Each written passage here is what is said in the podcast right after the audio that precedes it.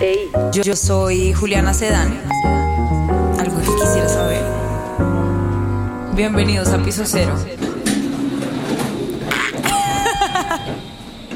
Esto es demasiado emocionante.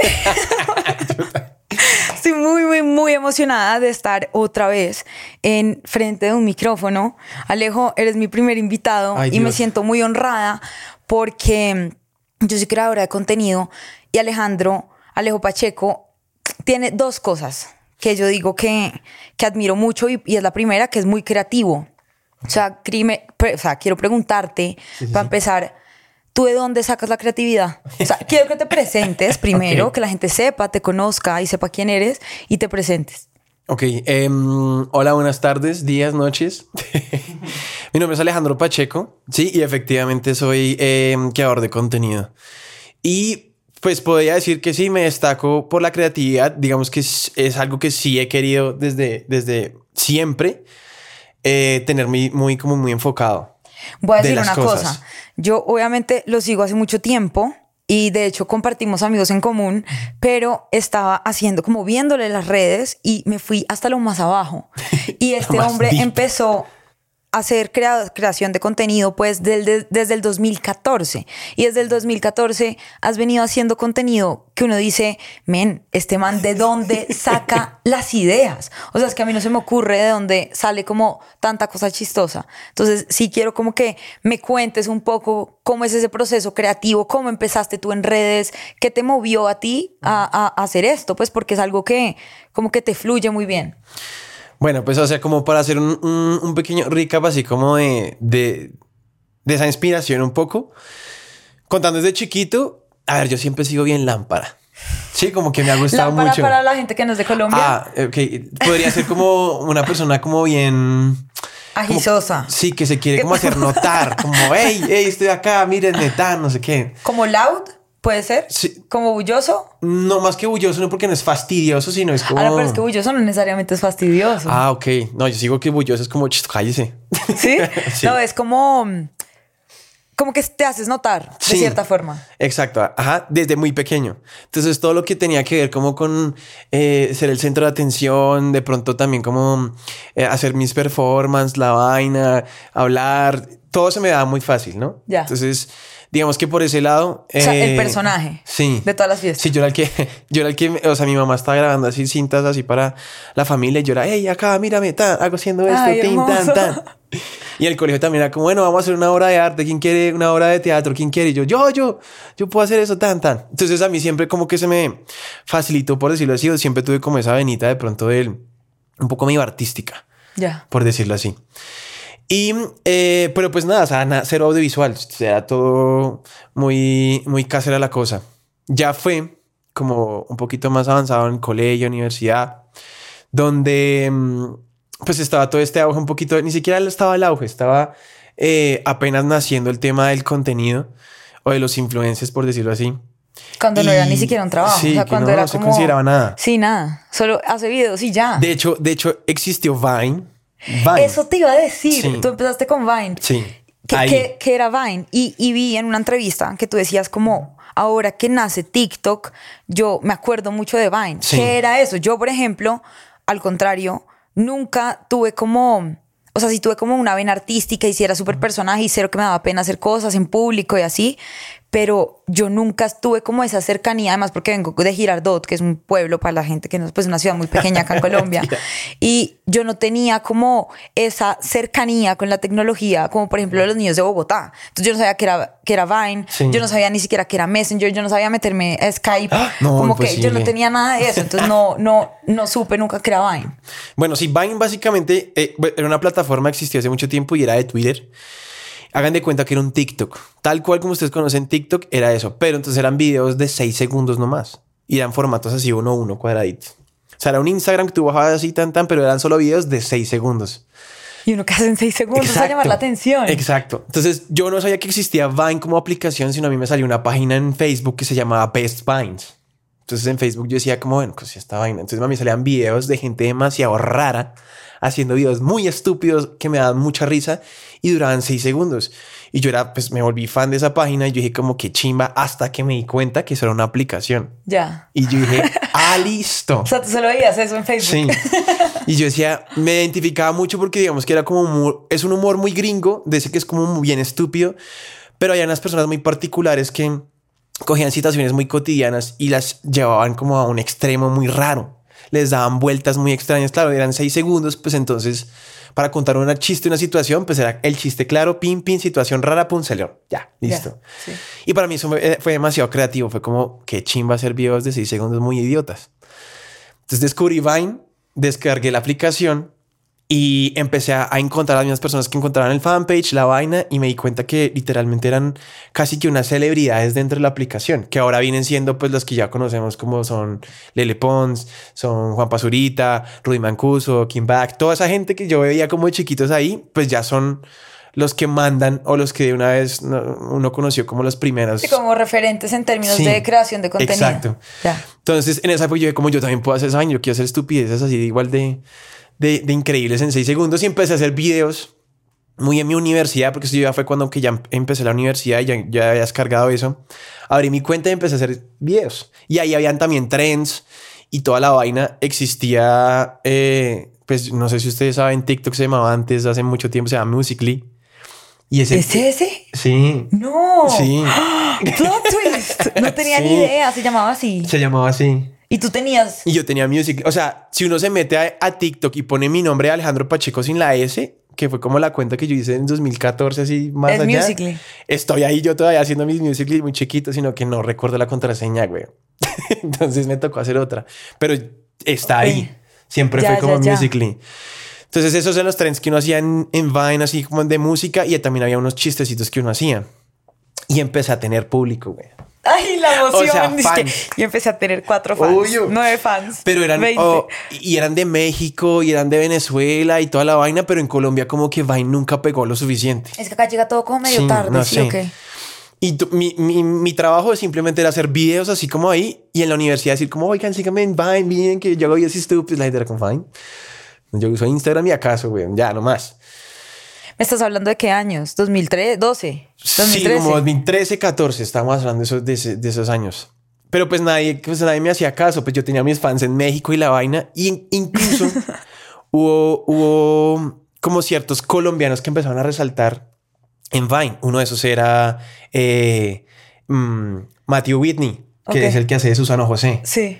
Él era una de las personas, los colombianos que utilizó muy bien Vine y llegó a hacer Vine con, con, los, con los gringos. Y era como, marica, qué chimba ese man, weón, quiero conocerlo y no sé qué. Ya muy adelante fue que nos conocimos y vimos como que chimba y somos muy panas y todo y seguimos hablando y todo. Pero sí había gente que resaltaba muy bien en Vine y llegó a hacer como mm, colaboraciones muy interesantes. Pero bueno, el caso fue que Vine apareció, yo hacía mis videos y yo estaba en Instagram, estaba en la universidad y conozco a Omar. Que Omar, pues obviamente todos saben que Omar pues fue la persona con la que yo hice el parche, que fue con lo que el proyecto como de... Con el que empezaron. Sí, de contenido que empezamos ya a, a hacerlo más serio. Y lo conocí en, en- en la universidad y nos hicimos muy panas porque trabajamos muy bien, de manera muy pilo y la vaina y nos, nos, nos fluía el, el- el hecho de trabajar juntos en talleres en la universidad. Y le mostré Vine, ¿no? Te digo, marica, yo hago esos videos así, el man como, ah, qué chimba. Entonces el man abrió su cuenta también de Vine. Entonces, Y empezaron los dos a crear Ajá. contenido. Entonces hicimos los dos con Diego, "Ah, hagamos un video para la mía, listo, hagamos un video para la suya, tan, tan, tan. Y lo chévere era que, pues, como estábamos en la universidad, pues muchos de estos contenidos eran ahí en la universidad. Entonces la gente empezaba a identificar a la gente, pues, los- Las caras. Así como, ah, estos manes son los de la Tadeo, ah, qué chimba video, tan, no sé qué, tan, tan, tan. Ya fue mucho más adelante donde, pues lo, lo teníamos de hobby. O sea, literalmente era por joder la vida. O sea, yo decía como, qué chimba que la gente se ría por las estupideces de Pero uno. mientras tú estabas en Vine, por ejemplo, ¿tú hacías también Instagram y otras plataformas nada. o solamente, No, yo solamente tenía- Vine? sí, yo tenía Instagram como para lo que todo el mundo tenía en esa época. Instagram sus fotos así. Sí, Instagram. Súper. que en esa época era como que el atardecer, mi familia, ¿no? No era más que Sí, sí, sí. solamente eso. Porque ahí en esa época los videos eran de 15 segundos todavía en Instagram. Entonces... Creo de- que ni siquiera se podía hacer videos. Sí, Creo que no había stories. era hasta ahí. No, stories no había. O sea, eran videos de 15 segundos y ya. Tú podías subir una foto o un video de 15 segundos nomás. Entonces, em, lo hacíamos de pura ganas de joder.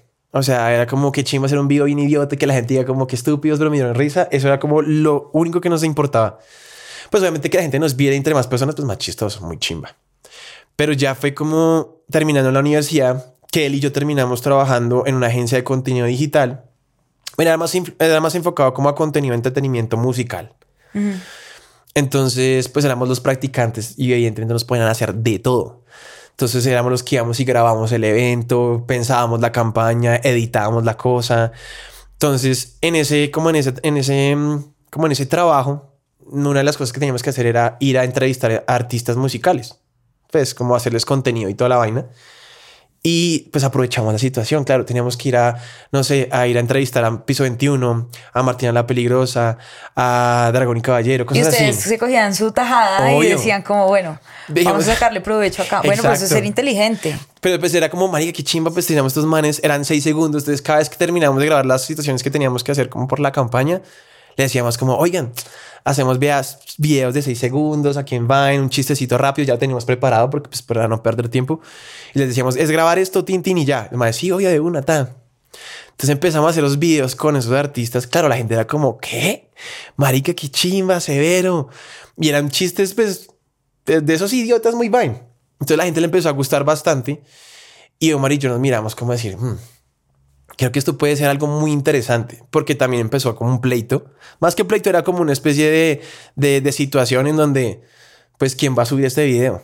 Si en la cuenta de él o en la Ah, mía. claro. Yo es como, uy, no, parce. Yo no, le toca a usted, eh, usted ya subió el de Martina, déjeme subir este. No, es que es el más chimba, no sé qué, pues vamos los dos. Dijimos, no, vamos a una cuenta De los dos. de los dos. Claro. Pero entonces hagamos eso, como que la intención de esa cuenta siempre sea invitar a alguien más a hacer un video raro de los que hacemos nosotros, pero que no, que no tenga nada que ver con eso. Pueden ser artistas, pueden ser titeros, pueden ser lo que sea, pero hagamos videos raros con esas personas, como que se vuelve un parche. Dijimos, listo. Ya es que se llame así. El. Se llamó el parche Vine. Ah, Por eso es que el, pues en el parche de Instagram se ve con la B pequeña, pero era porque era el parche Vine. Así se llamaba. Y uno cómo hace, o sea, y te lo pregunto ahorita, actualmente, ¿tú cómo haces para mantenerte vigente? En ese momento, en listo, en Vine, Sí. listo, lo de los artistas y así, pero ahorita actualmente ya, ahorita volvemos a la historia, Sí. pero ¿cómo haces tú para mantenerte vigente? Porque el tema de redes sociales es muy fuerte, o sea, mantenerte vigente, mantener a la gente, entretenerlos a ustedes no es, no es una Sí, tarea no, fácil. cero. O sea, es, es bien complicado, uno sube algo y uno dice, este fue, sí, este sí. fue el video. 300 unfollows de la gente. Y es como no puede ser. O sea, ¿por qué? ¿Qué pasa? ¿Cómo me mantengo vigente? Porque pasa, por ejemplo, que ya hay creadores de contenido que son digamos que muy antiguos y ya no son tan relevantes. Mm. Pero yo siento que tú tienes eso, como que tú tienes como una chispa que hace que la gente todavía esté ahí. ¿Qué haces tú para eso? ¿O crees que es como es mi esencia y ya está? Yo creo que son de las dos, porque, porque si bien pues uno lleva bastante tiempo, eh, yo creo que en ese tiempo uno alcanza a, crear esa identidad lo bastante fuerte como para que lo identifiquen con eso. Sí, porque pues una de las cosas que pasa evidentemente hoy en día que es tan fácil a comparación de antes, crear contenido, eh, estar en las redes sociales, tener interacción, tener followers, como todo ese tema, eh, era mucho más difícil antes y ahora pues si alguien quiere hacer contenido, simplemente es pegarse a una corriente que pues probablemente lo lleve a muchos seguidores, a muchas vistas y muchas vainas y empieza como a crear su, su como... ¿Hoy es más fácil? Sí. ¿Tú Hoy crees es- que es más fácil subir de seguidores que antes? Sí, que antes sí. ¿De verdad? Te lo juro que sí. Porque es que tú, o sea, les voy a un ejemplo. O sea, esto es, ver, eso es verdad y eso fue noticia mundial. Lele Pons fue la primera persona en Vine en llegar a un millón de seguidores y eso fue una noticia la hijo de puta. O sea, tú llegas a un millón de seguidores en TikTok en tres meses, weón, si te pones las pilas. ¿Me va a entender? O sea, ya no es tan... Pero yo siento la que el algoritmo de cada vez cosas. está más loco. O sea, sí entiendo lo que Sí, sí, dices, sí. pero creo que como el, el, el golden time para ser, para haber sido viral, yo creo que era la pandemia. O sea, Sí, porque ya en este total. momento el algoritmo, o sea, yo en la pandemia, le, les voy a contar una cosa, yo en la pandemia cogí a mi papá, mi papá parece un oso de peluche, no le cabe un pelo al hombre, en la espalda, en el cuerpo, en el- bueno, en todas partes. Y yo dije, papi, te quiero depilar la espalda. Ah, No hay posibilidad. Y yo, papi, por favor, déjame depilarte la espalda. No, mi amor, estás loca, qué dolor. Y yo, bueno, voy a subir un TikTok. Preguntándole, o sea, diciéndole a la gente que si mi video llega a, cin- imagínate, a 50 mil eh, likes o Sí, sí, sí. vistas, no tengo ni idea, te dejas depilar la espalda. Claro, él vio el número gigante, Sí, que ah, no es, una, no es gigante, y me dice, bueno, dale. Bueno, dale, fue que yo hice hasta, o sea, compartí esa vaina de vaina. Me faltó ponerlo en el tiempo y en el espectador para hacerle Sí, sí, sí. promoción. Llegó a los 50 mil. Y ¡pum! Depilé la espalda de mi papá. Y esa vaina empezó a subir y a subir y a subir y a subir de seguidores. Ya luego esa cuenta se cerró, pero, pero en ese momento subía muy rápido. Hoy en día uno hace contenido y no es tan fácil. Entonces, Ah, por, bueno. eso, por eso yo digo, mantenerte vigente y seguir creciendo y crear comunidad es muy complejo.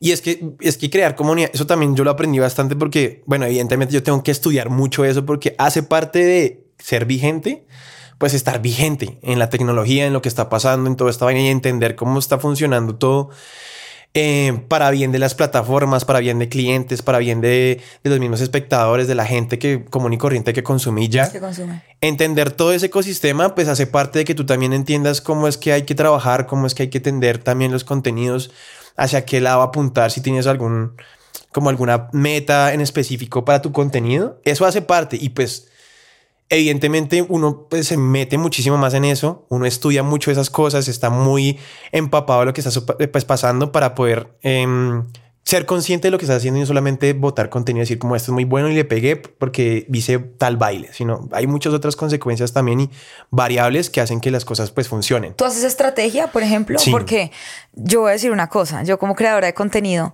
para Instagram, digamos que pienso un poco más el contenido. Claro. En TikTok, yo tiro. O y, sea, eso es, y eso, y eso es, como, por una razón.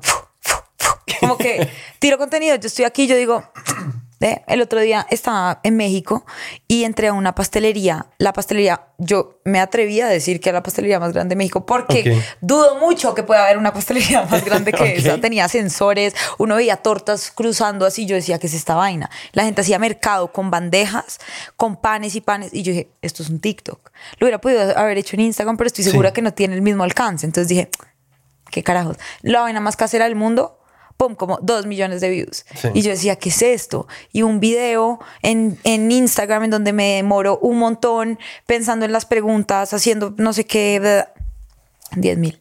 Y es que eso, eso Es también- como, ah, siento que TikTok yo es también, más agradecido. yo también me, no, es que yo también como que la misma frustración fue como no puede ser. Yo hago videos un poco más elaborados y todo y me pasó igual. Hice un video de un que usé un Audi que me pareció muy chistoso y digo, va a subir esa vaina de TikTok así puro domingo. Marica también 6 millones de vistas y decía, ¿Qué es que qué putas. Que consume la gente, además. También. Exacto. Pero entonces eso, eso va porque es que yo también creo que es por el recorrido que tiene Instagram y el recorrido que tiene TikTok y también el, el- la misma forma y el algoritmo que tiene cada plataforma. Tú en Instagram literalmente llevas mucho tiempo haciendo contenido y la gente que realmente te sigue a ti es porque quiere seguirte y quiere saber las cosas un poquito más puntuales y tú tienes un, como un público mucho más, si me tienes como Fiel. más, más fiel, más criado, más hecho, más, sí, como más, mucho más municioso. Ajá. Pero en TikTok, pues yo me he dado cuenta que yo subía videos y yo subía más de seguidores que de likes. Entonces la gente ¿En tiene dónde? en TikTok. O sea, tú subes un contenido y te siguen más personas de las personas que te dan like. Ah, sí. Entonces es como la cultura de TikTok es más como esto me gusta, lo sigo para seguir viendo. Pero no es algo como que sean fans tuyos así muy, muy, muy. Eso, eso me pasó en México el, el año pasado que fui a, a Bitcoin. Me di cuenta de que había creadores de contenido con millones. O sea, Alejo, te estoy hablando de 20 millones de seguidores en TikTok. 20 millones de seguidores de TikTok. Y esa gente tenía miran greets como para que la gente las conociera. Tenía encuentro con sus seguidores y eran 30 personas, 50 personas.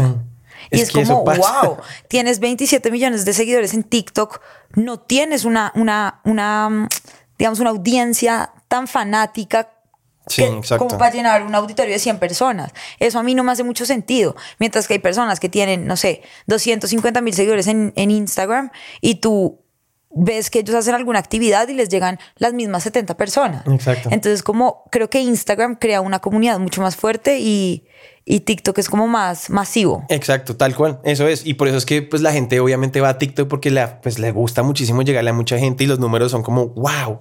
Pero ya realmente que tú vas a decir como de esas tantas personas que me siguen, si yo hago un gesto diferente, porque también son súper castigadores, o sea, uno hace una otra cosa un poco más seria y son como, hágame reír, Pacheco. sí. Un follow porque estoy siguiendo este pato. Sí, sí, sí. Entonces sí, pasa igual. Entonces yo digo que sí, es como más entender qué, qué plataforma es para qué cosa. Y hacer reír a la gente también tiene que ser muy difícil. No, pues no les digo. no les digo que me quiten el follow porque no los hace Sí, o sea, pero son así. Uno hace una cosa diferente porque le parece chévere y es como la gente. Este man, yo por qué sigo a este man, yo no, ni me acuerdo por qué fue un follow, weón, y no es todo perro. Sí, de acuerdo. Bueno, nos estamos desviando un tris del tema. Quiero que sigas con tu historia de llegas, Omar, eh, ustedes dicen, ah, sí. estamos haciendo, estamos perdiendo el tiempo un poco aquí. No perdiendo el tiempo, pero creo que estamos viendo una oportunidad sí. enfrente nuestro. Eh, ¿Qué vamos a hacer con esto? ¿Qué pasa ahí? Obviamente teniendo como todas esas mm, como beneficios un poco de la agencia. Claro, pues porque teníamos computadores y la vaina y equipos y la primera vez que teníamos un croma, pues weón, éramos como vamos a hacer pendejadas y toda esa vaina y, y pues sigamos haciendo cosas con artistas. Abrimos la cuenta y a la gente le empezó a gustar tanto que nos tenía en cuenta en muchas cosas. Como, ay, ustedes que hacen videos, tuvimos nuestra primera campaña en Vine con Pepsi y Domino's esa, en esa época éramos como los únicos entre los tuiteros que hacían cosas y nosotros los que hacíamos video. Y tuvimos primera, nuestra primera campaña paga, que fue como con incentivos. Obviamente en esa época eran como pizza durante tanto tiempo y nosotros sabemos que chimba, obvio.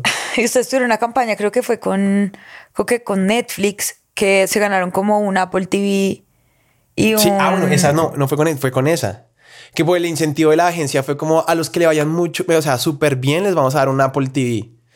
Y entonces como, marica, tenemos que ganarnos ese Apple. Un Apple TV y, y, boletas de Stereo Picnic. Sí, algo así. Pero pues igual, o sea, ganarse eso por hacer videos Imagínate, idiotas en obvio. internet. Que además me, me, gusta, ¿sabes? Como Sí, que estoy haciendo algo lo que me gusta, lo mucho. disfruto. De acuerdo. Entonces ahí ya empezamos como a decir, perro, creo que tenemos como, como una oportunidad chévere para coger esto un poco más serio y tener oportunidades como esta. O sea, más allá de decir como que íbamos a volvernos los influenciadores más grandes, que ahí no, no se entendía eso. O sea, en esa época no era nada de eso. Simplemente era gente que estaba haciendo cosas chéveres y se estaba haciendo notar, entonces la gente le estaba prestando atención. Sí, y ustedes no estaban en ese momento pensando, hoy en día un, un creador de contenido está pensando todo el tiempo en crecimiento, en Exacto, qué hago sí. para tener más números y qué hago para no sé qué. Antes era como un hobby, Sí. como venga y mire, vamos a ver qué pasa con Total. esto, se siente chévere, fluye muy bien, hagámosle. y era una exigencia muy natural, era como, marica, qué chimbas, lo hicimos bien, vamos a hacer algo más chévere y tan y tan.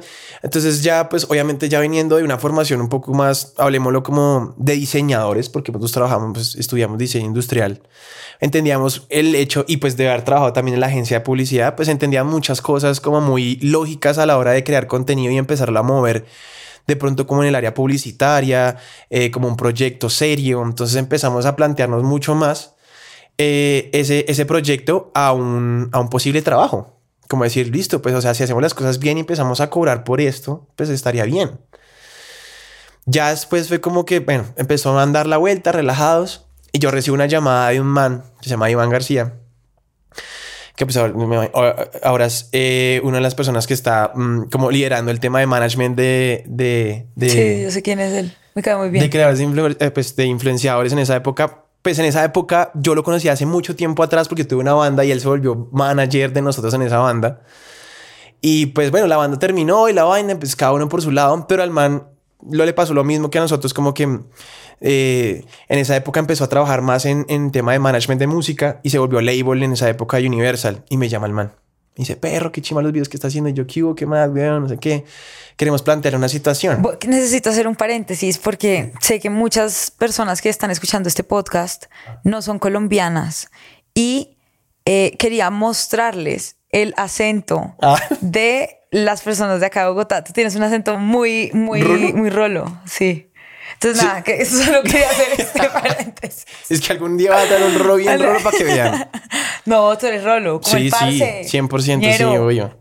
Da mucha Ya, ya, el ñero ya no. Ya no lo Yo uso más perro. Perrito es como más de eso, nosotros. perro, sí, perro, sí. perro. El caso fue que me llama, me dice, hablemos porque tengo un proyecto chévere. Yo, Ajá. listo, vamos, tan de una. Entonces el man junto a otro parcero que se llamaba en esa época, se llama Isaac, dijo, nosotros estamos trabajando en Universal como mm, labels de, pues, como de, de prensa de los artistas. Y me gusta lo que está haciendo. Entonces, ¿por qué no más bien hacemos videos con los artistas que yo tengo? Pues ya están haciendo artistas chéveres, o sea, pues hagamos eso.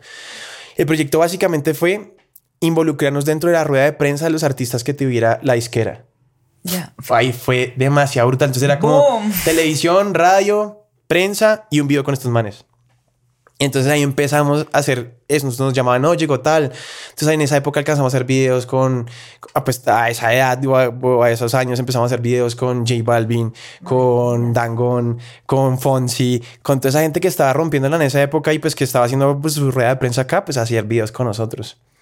Entonces ahí ya sacarlos de, de, de lo que estaban haciendo normalmente, que era como hablar, sí, cuéntanos un poquito su canción, nada. Sí, era una vaina así que... que A ponerlos cogía. a hacer una vaina súper estúpida, güey, donde la gente se sentía súper identificada, eran como marica, boom. Claro, entonces otras disqueras empezaron a llamarlo lo mismo, como, ay, queremos eso, y los artistas como, oye, hágame un video de eso, me gusta, tan, tan, tan. Ahí fue ya cuando dijimos, esto es, güey, esto es lo que queremos hacer. Y ahí fue donde ya el parche tuvo como esa, esa gran revelación y ese gran como subida así donde todo el mundo decía como, ah, los manes que hacen videos con los artistas chistosos, raros, diferentes, con efectos especiales, bla, bla, bla, bla, bla. Ahí ya empezó todo el tema de, de contenido como tal. Y hasta ahora se estaba asomando el tema de influenciadores como tal dentro de algo más publicitario, por decirlo así. Ajá. Ahí fue. ¿Y cuánto tiempo duró el parche? Ah, bueno, o sea, ya. el parche actual, actualmente existe. El parche es así. Lo que pasó fue que ya después pasamos muchos años, o sea, fueron ya casi que ocho años. Más, nueve años desde que empezó como el parche como tal y hacer contenido. Eh, y empezamos a hacer más cosas, colaborar con muchos más artistas. Ya no metíamos solo artistas, sino otros creadores de, de contenido que también empezamos a encontrar en el camino, que empezaban a resaltar también. Y el parche tuvo como una especie de expansión donde ya no solamente nos dedicamos a hacer contenido propio, sino empezamos a hacer creatividad como tal. Entonces hacíamos creatividad para campañas también, para otras marcas también. Entonces empezamos a ampliar un poquito como nuestro portafolio hasta el punto que llegamos a hacer como fiestas, eventos, cosas así que ya como muy al estilo del parche. Entonces la gente conocía mucho el parche por lo que, por la esencia que teníamos del hecho de hacer las cosas como por esa pasión y ese un poco ridículo y ese chiste muy rolo también. Empezamos a hacer muchos proyectos mucho más grandes. Entonces, digamos que el último gran proyecto que hicimos antes de pandemia se fue un fin de semana antes de, de- de que nos encerraran a todos, que fue la Parchefarra. Se fue la... ¿Se llamó así? Sí. Fue la, parchepar, la Parchefarra y no sé si te acuerdas, ahí en la T había un, un crown, un, un casino que estaba Sí, abandonado. Sí, Bueno, lo cogimos todo para hacer la fiesta ahí. imagínate. Metimos a seis marcas. Otra vez. Metimos seis marcas. Metimos artistas muy chimbas, o sea, estaba desde San Alejo, estaban también los de doble porción, o sea, había una como un line bien mix muy chimba y logramos meter 3000 personas en la fiesta. Y fue una vaina donde eran eventos, habían activaciones de marca, habían secciones, todo. Sí, literal. Porque había zona así de reggaetón, zona de qué zona de todo. chévere. Pero súper emprendedor. Mucho. Ese fue el proyecto más grande que tuvo hasta el momento el parche. Y el más difícil que tú digas, Mucho. este, este proyecto fue demasiado complicado, pero no, o sea, No, pues si te digo, éramos, teníamos reunión cada dos días donde los mismos productores que traíamos, que traíamos como exterior nos decían, esto no va a dar. O sea, chicos, esto no va a dar. Y entonces como, marica, ya hicimos todo el anuncio posible, ya es en menos de un mes, toca hacerlo. sí va a dar. Vamos a perder plata. Se consigue, huevón. Así, era como, marica, esto va muy mal. No importa, hagámoslo. ¿Qué toca conseguir? Endeudémonos. Pidamos tan, tin, hagamos tan, tan, tan. O sea, ¿pidieron créditos? Más ¿O que no créditos. alcanzaron a pedir créditos? No, ¿O más que créditos fue ayudas? como, fue- sí, fue como ayudas a las mismas marcas, como, hey, dame esto, yo te pongo acá esta situación, pero entonces dámelo adelantado y después te lo de así, tan, tan, Claro, para claro. mover muchas cosas. Pues, Hicieron nosotros magia No sabíamos ni eso. siquiera de cómo armar un evento, güey. Pero pues obviamente nos tocó armar un equipo un poquito más serio para poder sacarlo adelante, pero quedó demasiado chimba el video. O sea, todo quedó muy bueno. Wow, wow, wow, wow. Quiero hacerte una pregunta. Quiero hacerte una pregunta porque la razón del nombre de este proyecto es que pues, se llama Piso Cero, Sí, este, sí. este podcast. Y la razón de ser del nombre es porque este proyecto empieza en un momento de mi vida en el que yo no sabía qué hacer. No sabía, tuve que hacer como una reestructuración en, en todo, como en toda mi, sí, en todo lo que estaba haciendo, digamos un poco. Y yo decía, esto le pasa a mucha gente, como que no soy la única persona que en un momento de su vida tiene que tomar una decisión de cambiar completamente lo que está haciendo y eso da mucho miedo. Y mucha gente me decía, como Juli, qué chévere como que puedas empezar este proyecto tuyo, que, que sigas como intentando cumplir tus sueños, que sigas como ese camino que tanto te apasiona.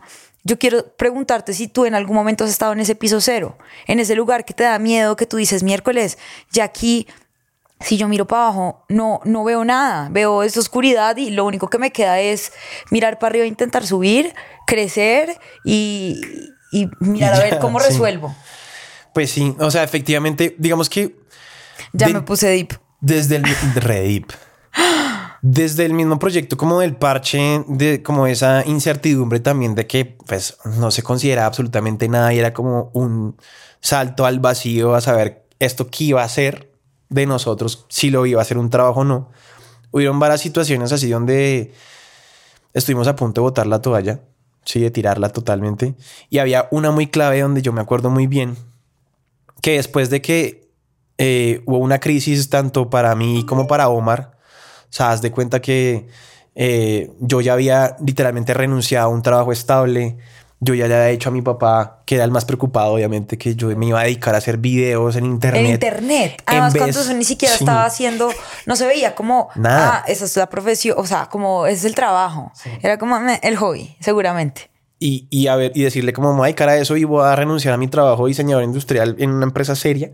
Mi papá fue como, ¿por qué? Bueno, y yo ya dije, bueno, listo, no importa, me voy a dedicar a estos videos. También Omar también tuvo su momento donde prácticamente eh, se dio cuenta que él también tenía que valerse por él mismo para seguir, pues, o sea, nadie iba a creer en él, nadie iba a creer en nosotros, sino nosotros mismos en esa vuelta. Él también alcanza a dejar la universidad en un momento solamente para dedicarnos a ese proyecto. y bueno, de la mano, obviamente, con, con un equipo de management que fue los que, los que te conté, como que dijeron, como hagamos este proyecto, se volvieron como un equipo que iba a sacar al parche o este proyecto de creadores de contenido adelante para poder obviamente sacarle pues provecho monetario, etcétera, etcétera. Hubo un momento en donde nos sentamos, si me acuerdo muy bien, fue con Juan Valdés, fue con Juan Valdés allá en Colina, porque fue una reunión seria. Nos sentamos y eran como muchachos, em, no está pasando nada. O sea, no hemos podido vender absolutamente nada. Nadie dice que ninguna marca quiere tenerlos a ustedes en, en campañas. Nadie se acerca. Nadie se acerca. Uno, porque pues obviamente las marcas eran como estos manes que, sí, esto no se considera lo que te digo, no se considera como influencer marketing, sino que era simplemente un balazo al aire, como decir, mm, pautemos con estos manes. Hay un tema ya muy delicado y era que pues las marcas venían acostumbradas a la publicidad o a los comerciales. Claro, entonces nosotros hablando de perro, gonorrea, qué dice, no sé qué, decían como tenemos que quitar las groserías. Claro, ese lenguaje. De los contenidos, porque las marcas son como ¡ah! se asustan re duro. Nosotros, pero, pero, pero si quitamos eso, nos quitamos toda la esencia. O sea, como que lo que le gusta a la gente es que seamos como todos el resto. Auténticos.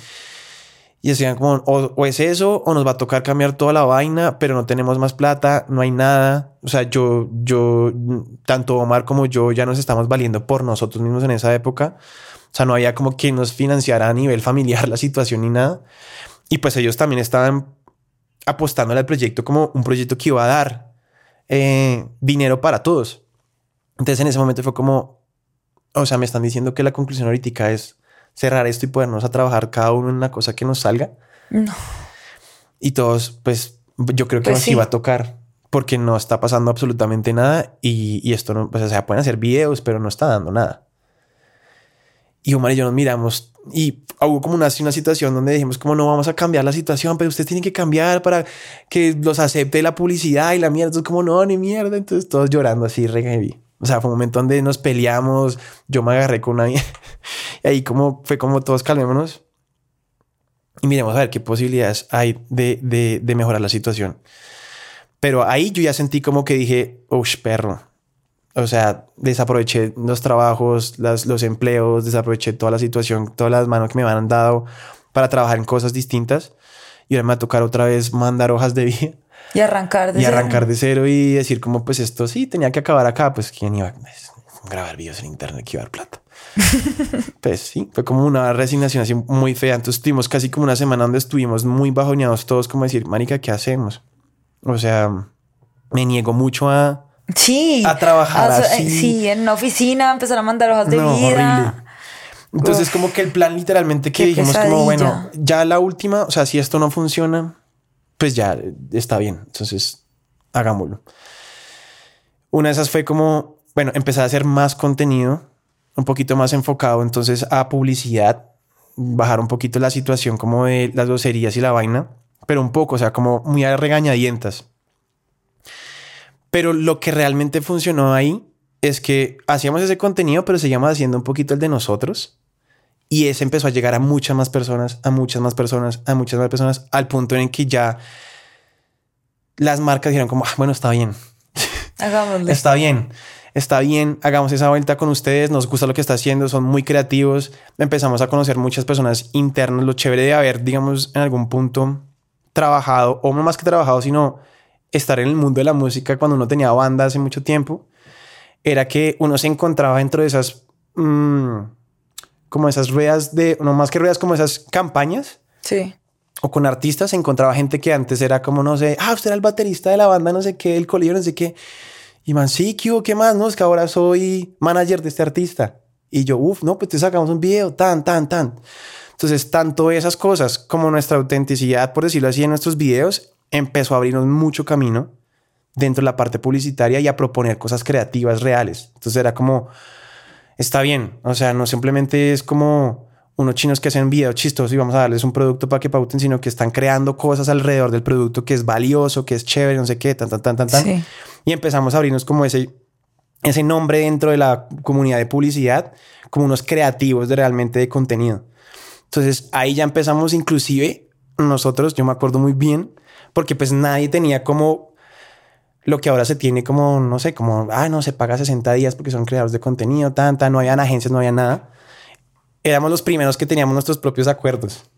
O sea, nosotros teníamos un documento donde decía, la marca nos tiene que pagar el 50% antes, del Antes y proyecto. Tan así, si se demoran el pago había multa, todo, todo, todo, y lo firmaban, weón. Lo firmaban, era como, sí, listo, está bien, tan, tan, tan, tan. Éramos los únicos que teníamos como la seriedad, así como, vea, vamos a trabajar con nosotros así, pan, así. Ya después fue que la Todo gente súper empezó a salir. organizado. Sí, ya éramos, ya, ya éramos casi seis personas dentro del parche metidos así como de lleno a eso.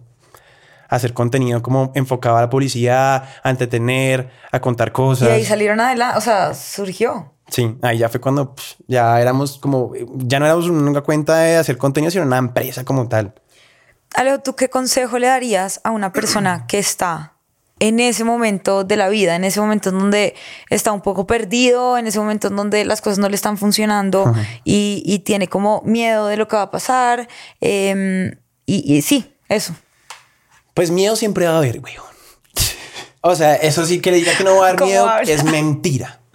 O sea, él- eh, y eso lo decía muy bien Omar en una chimba como lo decía y Marica, el miedo siempre va a estar y lo único que hay que hacer es coger el miedo al lado y, y seguir adelante con el man. Abrazarlo y seguir adelante. O sea, es, es aceptar que va a haber siempre, siempre, un momento de incertidumbre, siempre un momento donde va, no vas a ver nada, piso cero de la situación. Pero lo único que te va a sacar ahí de, de, como de eso son simplemente tus ganas, tus proyecciones muy claras. Es decir, como eso es lo único que te va a, a ti a alimentar las cosas. La pasión es la única gasolina que tú vas a tener en tu vida porque nadie te la va a dar. O sea, no hay nada que te motive más a hacer las cosas que tu propia pasión a lo que quieres. Entonces, por eso es evidente que tú tienes que hacer las cosas que te gustan a ti. Que si bien, como a nosotros nos pasó, no era algo claro, no era un trabajo, simplemente eran las ganas y la pasión de hacer algo bien idiota porque nos gustaba eso, porque nos motivaba Lo muchísimo, disfrutaban. muchísimo. Empezaron a abrirse los caminos, obviamente con trabas, con situaciones en donde no teníamos un peso para llegar a una entrevista y nos tocaba caminar, correr, bicicleta, lo que sea. Pero solamente esas situaciones se pueden pasar cuando uno realmente tiene esa llamita interna de que vale la pena. Entonces, más allá, obviamente hay que tener en cuenta muchas situaciones como la parte financiera, obviamente hay que tener en cuenta todo eso, eso se va aprendiendo, eso te lo van a encontrar personas que te van a ayudar en esa situación. Pero nadie te va a llevar a ti a tu sueño o a tu cosa que tú quieres así súper proyectada más que tú. Entonces, ¿de qué va a dar miedo? Sí. Pero lo único importante aquí es que mantengas como esa llamita. Yo siempre lo digo y siempre pasaba en una temporada del año donde tenía que era importante para nosotros como volver a aprender a meter leña, como leña, al, fuego. Ah, y era, bueno, ¿qué más podemos hacer? ¿Qué más, qué más quisiéramos lograr? Entonces, si bien llegamos a una meta lo suficientemente meta, como decir, bueno, lo hicimos, nos parece chévere, pues qué otra cosa nos puede motivar más a seguir y hacer más cosas más chéveres para que esa llama nunca se apague y sean literalmente un poco más fácil o llevadero todas las trabas o las trampas o las cosas que vayan en el camino. Entonces, para mí sí es muy importante tener claro qué es lo que a uno le gusta, cómo lo quiere también cómo llevar en su vida y que no se pierda mucho la pasión. Y aparte de eso, pues se lo dicen a uno mucho y es como, Vánica, un poco cajón de frase de cajoncito, pero es, es, eh, siga su sueño, básicamente es eso. Es como no se rinda en esa vaina, porque pues el que se rinde y si fuera fácil todo el mundo lo hubiera hecho también. O sea, tú dices como sigue tu sueño, como que las puertas se van a ir abriendo siempre y cuando uno tenga dentro de su corazón las ganas y la disposición de hacer las cosas. Exacto. ¿No? O sea, yo, mi papá dice una cosa que a mí me parece que es muy cierta y yo me he dado cuenta de eso, pues porque digamos que antes también cuando yo empecé con la, la creación de contenido antes, pues al principio no salía ninguna campaña. Y mi papá decía, haz las cosas con amor, que la plata llega sola. Y, cuando uno hace las cosas que le gustan, cuando uno hace las cosas como por, por convicción y porque realmente lo disfruta y porque eso es lo que quiere y está en el lugar en donde quiere estar, las cosas y las puertas se van abriendo y el camino va, va como despejándose poquito a poco solo. Y es, es, un así poco como, esa invitación. Y es como ese factor de wow, porque es que uno no se las cree hasta que le pasa. O sea, uno literalmente uno empieza a buscar el tema más por lo que tú dices, como de ser una cosa bien hecha, como simplemente decir como, ah, eso lo hice yo con todas las ganas del mundo y se lo quiero mostrar al mundo, como tarán lo que hice.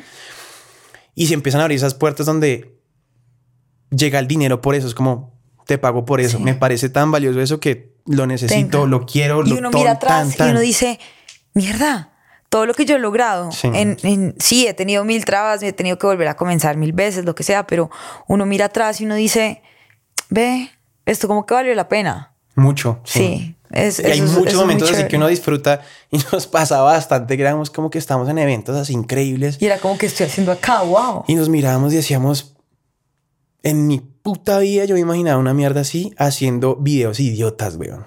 Y era como una, como una sensación de satisfacción. Ah, marica. O sea, nadie nos creía, ni nosotros mismos en algún punto dijimos como mm, que. Eh".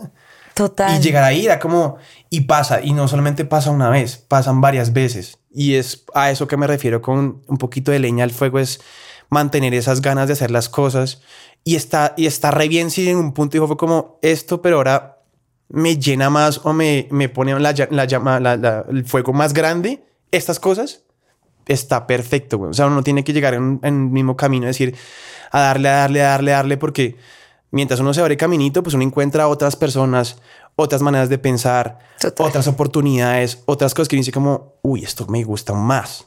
Aún más me gusta esta vaina y creo que siento que me puede estar motivando un poquito más de lo que está motivando. No, no cerrarte a un solo camino, sino explorar también como diferentes ramas y oportunidades que, que te pueden llegar. Al final la vida lo único que, que está garantizado es el cambio creo, creo no, estoy segura. Sí, total. Entonces creo que sí es como un poco seguir sus sueños y esperar a que eh, la vida le vaya como remunerando Todo, todo, ese trabajo. Son como, ah, te atreviste a hacer esta vaina chévere, toma, tin. Toma tu personalidad que te va a ayudar a tal cosa. Toma esta idea que te va a surgir una vaina increíble. Toma. O sea, te va dando cosas que tú dices, como que te las vas ganando de acuerdo al riesgo que vas tomando y a la confianza que uno se tiene. Entre más riesgos, ¿crees que es más la remuneración? Sí, yo, digo, lo mismo. Total. O sea, yo siento que si uno no toma riesgos, baila. está frito. Si uno empieza a encontrarle como ese gusto al riesgo, pero no hay quien lo pare. O sea, porque es que obviamente hay miedo. Amo el perro. O sea, yo no uso el perro. A mí no se me eso no está en mi vocabulario, pero me parece muy, muy auténtico. Sí. O sea, me parece muy chévere. Es como perro. Es, es muy diciente. Ahora, en los videos están todos. O sea, yo Claro. entre, entre todos nos dimos perro ahí para los videos. Ay, Dios mío, Alejo, antes de irte, te voy a contar de una dinámica que hacemos acá en Piso Cero y es que tú eres el primer invitado. Entonces, la pregunta la plantearon eh, las personas que, que están en las redes de Piso Cero y tú vas a tener que plantearle una pregunta, responder la pregunta que te voy a hacer. Ah, ok. Y vas a tener que, que plantearle una pregunta a mi siguiente invitado que no sabes quién es. O sea, no importa que tú seas, sí, o sea, sí. ni idea. Tú vas a hacerle una pregunta. Puede ser eh, tu mamá, la siguiente invitada, o puede ser Petro, ¿me entiendes? O sea, como que ni idea. Y necesitas hacerle una Está bien. pregunta que esa, persona va a responder. Está bien, está bien. Tu No, pregunta antes, eh, dime una situación de la que te hayas arrepentido en tu vida. Uf. Algo de lo que te hayas arrepentido en tu vida. Oh, no, Dios. Bueno, algo, o sea, no. Soy, Ya empezó a Mi- sudar, el man estaba tranquilito todo en el podcast. además, porque yo siempre, o sea, me he intentado como reforzar la idea de que, eh, de que el arrepentirse como que se hubiera, nunca existe, nunca existió, como que siempre tuve que haber hecho eso. Como que siempre esa es como mi idea de las cosas. Em, pero pensar una vaina de esas, bueno, espérate que tengo una memoria un poco dispersa. Eso algo que, algo que, algo que Sí, es que es tú dices, bueno, tal vez no arrepentirte, cambiemos un poco la pregunta, porque si esa es tu, tu forma de pensar, creo que entonces decir me arrepiento, pues es, es un poco como, no, pues contradictorio con lo que tú piensas. Pero qué cosa tal vez hubieras podido hacer diferente que crees que te hubiera aportado de pronto más valor a tu vida. re difícil. Por ejemplo, Yo- me arrepiento de no haberme ido de intercambio o creo que si no me arrepiento porque igual esos seis meses pasé muy bueno acá en Colombia, pero creo que si me hubiera, me hubiera ido de intercambio hubiera tenido la oportunidad de conocer X país, ¿sabes? Algo así. Sí. Yo siento, yo siempre he pensado, o sea, como que digo, porque, bueno, bien, antes de, de- de dedicarme yo incluso al diseño industrial, a la publicidad, al contenido, eh, yo siempre quise ser músico. Sí, o sea, Ya. yo desde mis ocho años era obsesionado con que yo iba a ser el baterista de Michael Jackson. O sea, no alcancé. Pero, o sea, yo Pero toda si mi vida- estuviera vivo, yo sería. Seguro, sí. Pero entonces siempre hubo como un momento donde yo tuve que decidir si seguir con la música como, como en la vida, porque me iba bien. Como O sea, carrera. sí. Porque me iba bien, o sea, alcanzamos a, yo alcancé a tener unas bandas y la vuelta y teníamos talento y yo decía, bien, weón. Pero pues llegó el momento donde uno decía la universidad, ¿no? Donde uno dice como, bueno, ¿a qué me voy a dedicar? Y mi papá siempre me decía como, pues él vio mucho valor en, en- la parte de la publicidad, pero el ser muy conservador, pues siempre fue muy cuidadoso con, con enseñarme a decir como, bueno, hay que tener una carrera un poco más segura y la vaina. Pero lo que más me convenció, más que me dijera como era como una, una carrera segura, fue como que en la vida siempre hay que saber dos artes. Y para mí fue como, bueno, está bien, tiene sentido. Llevo haciendo la parte de la música muy bien, me gusta, yo lo podría seguir haciendo, pero me voy a abrir a hacer otro tipo de arte también, Ok. que viene haciendo como toda la parte que empecé a explorar en la parte del diseño industrial, como tal. Entonces, siempre me pregunté qué hubiera pasado donde hubiera dicho, nada, ni mierda, voy a seguir con la, La música. Y yo digo, y estoy casi seguro, que yo iba a tener una vida totalmente diferente a esta, pero que hubiera disfrutado igual con el mismo nivel de éxito que tengo de pronto a este momento en la música. O sea, yo me veo, incluso todavía tengo sueños y cosas donde me preguntan como usted dónde se ve. Yo todavía me veo tocando en una tarima así con mucha gente, una chimba. ¿Y qué pasa? Hazlo. Eso, o sea, sí, me pasa como. O sea, yo creo si que no ven, hay edad. Yo creo que no hay edad. Y aquí tenemos a Gio, que Gio, eh, él, él- él- él es músico. Y creo que no hay como edad para, o sea, no sé por qué pensé en Gio, pero yo creo que no hay como edad para cumplir los sueños. Y si eso es lo que a ti te ha movido siempre, que, que te Ah, no, o sea, yo nunca lo he dejado. O sea, yo nunca lo he dejado como, mm, como que ya se me olvidó y la vaina. Yo siempre mantengo haciendo cosas y mi contenido a veces meto temas de, de batería y a mí me gustaría hacer, siguiendo hacer como covers que quiero hacer y toda la vaina. No tiene el mismo como resultado como que hiciera uno en redes sociales, como lo que yo hago de pronto en comedia. Pero yo este año me he planteado de pronto a crear una cuenta que solamente sea de música y seguir por ese lado también. Sería, O sería sea, interesante. yo sí quiero. Pues yo quisiera verlo. Voy a Sí, verlo. no. Y van a ver. Propóntele- Y van van a ver. ver. Y nos vemos el próximo año. Ah, en, en- en una en Estéreo Picnic Toya ta ta ta. Uy, ¿se imaginan? ¿Te ya muy top. No, qué chimba, obvio. Bueno, Alejo, y ahora, lo último, ya. Una pregunta que se te ocurra para la para mi siguiente bueno, y, y así de densa, listo, bien. Puede ser chévere. Digamos que es chévere la dinámica de que el punto así bajo cero, bajo cero, bajo cero. A mí me gustaría preguntar en qué momento se sintió así demasiado alto que usted dijo ya toqué la punta. Eh, como en su carrera o en su vida, en sus cosas. Que de pronto, no sé, que nos cuente un poquito como esa, esa, o si no ha llegado, o si siente que ha llegado, o que le falta muy poco, o si ya le llegó y de pronto volvió a bajar. Ya. Ese pico alto, que fue una sensación en su vida, o sea, qué situación fue ahí. Hay ¿Qué que pico redactarlo alto? un poco mejor, pero más o menos es la idea. Qué pico alto, o sea, como que, que una situación de su vida en donde se ha sentido, pues, lo más alto que ha estado. Sí. Quien dice como, marica, aquí ya llegué a ser lo más yo posible en un momento. Ya, listo. Alejo, un placer haberte tenido No, en los chimba. micrófonos de piso cero. Gracias por haber aceptado la invitación. Las, para las personas que no te conocen, ¿cómo te pueden encontrar? Ah, bueno, yo estoy en, en tanto en TikTok como en Instagram como Alejo Pacheco S, o sea, Pachecos. Así estoy en Instagram y en TikTok también lo pueden encontrar igualito. Bueno, vayan, lo siguen. eh, hace en verdad contenido, no es por nada, pero sí hace contenido muy chistoso. Entonces vayan a consumir su contenido. Y también los espero eh, en las redes de piso cero, como arroba piso raya al piso cero. Y también como arroba Juliana Sedán. Y nada, gracias por haber estado en este primer episodio. Estoy muy contenta de volver a estar acá. Y nada, nos vemos en un próximo episodio. Chao, chao.